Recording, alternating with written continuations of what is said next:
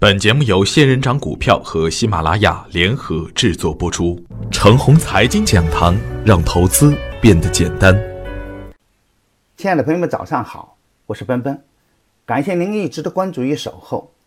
我今天和大家分享的主题是几分相似，几分憧憬。去年的今日是一个周六，股灾二点零以后的大盘处于横盘的整理中，悲观的情绪弥漫。人人都沉浸在久盘必跌的恐慌之中。一年过去了，如今的大盘还处在当时的高度。如今的成交比去年更加的冷清，大盘的指数几乎没动。久盘必跌的声音还会让人们感到惊恐。从去年的今日到今年的今天，大盘至少经历了三个小的中期波段。就算我们持股不动，通常也不会亏太多的钱。而事实上并非如此，在过去的一年中，有很多人挣得盆满钵满，也有很多的个股都飞了天，但也有很多的朋友亏了钱，并且亏得很惨。对于所有的牛股来说啊，最终能挣钱的还是少数人。每一只牛股的脚下。都是尸骨如山。其实道理很简单，大多数的人都想挣快钱，买低价股不习惯，持股差价更不习惯，看涨了喜欢去追，涨一点就心惊胆战，缺少总体的思路，更缺少大局观。纵观当前的局面，处在进退两难的形态，成交量出不来。上攻很难，市场的情绪悲观，场外的资金也没有太强烈的进场意愿。但是每次的下跌啊，并未形成恐慌性的抛盘，也说明下方的空间有限。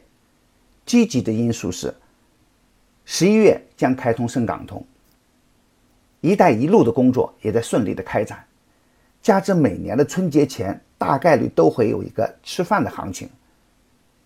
相信十月份以后的行情啊，也不会太难看。眼前的局面类似于去年，又不同于去年。六月以来的小波段，也让许多的个股积累了相当多的获利盘。从上周五的盘面来看，高价的题材股有筹码松动的现象出现，沪指迟迟不能回补上方的缺口，缺口不补难言安全。再加上盘中没有连续的热点，所以啊，继续维持震荡的格局不变。而另一个现象是，在高价股回调的同时，也有很多个股放量冲过季均线，反映出逢低布局的热情不减。从总体上来看，上方的缺口还没有补全，量能还不足以支撑大盘走强，所以啊。警报还未能完全的解除，在这个前提下，追高会很危险。而另一个方面，虽然大盘还在震荡，但底部形态较好的个股走的还是很稳健，大盘还是延续了分批走强这个特点。再加上三千点的下方，大盘的空间实在有限，每当大盘急速下跌，都会有新的资金捧场，所以啊。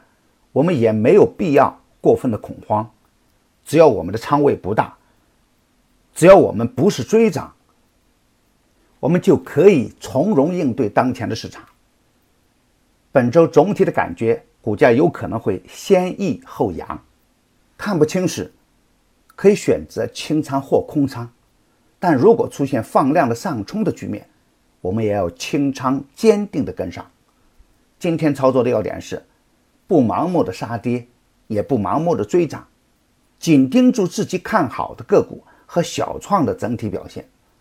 小创活跃，大盘就积极向上；小创如果继续走弱，我们就持币观望。激进的朋友，逢回调可以关注六零零六七八零零零六七八；稳健的朋友可以关注三零零二零八六零零五九九等。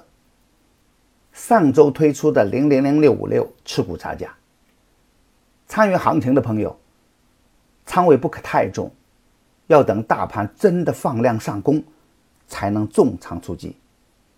牛产成长秘籍仍在热销中，买牛产成长秘籍的课程有一个月的免费群服务赠送，那里有一线的操盘手实时在线答疑，还有精选的股票池提供参考。别忘记加小组的 QQ 三三八九六四五六六七，他会邀请您进入我的专业服务群的。好，今天的分享就是这些，感谢您的收听。明天我还会在长虹财经讲堂静候，我们不见不散。感谢您的关注与点赞，谢谢。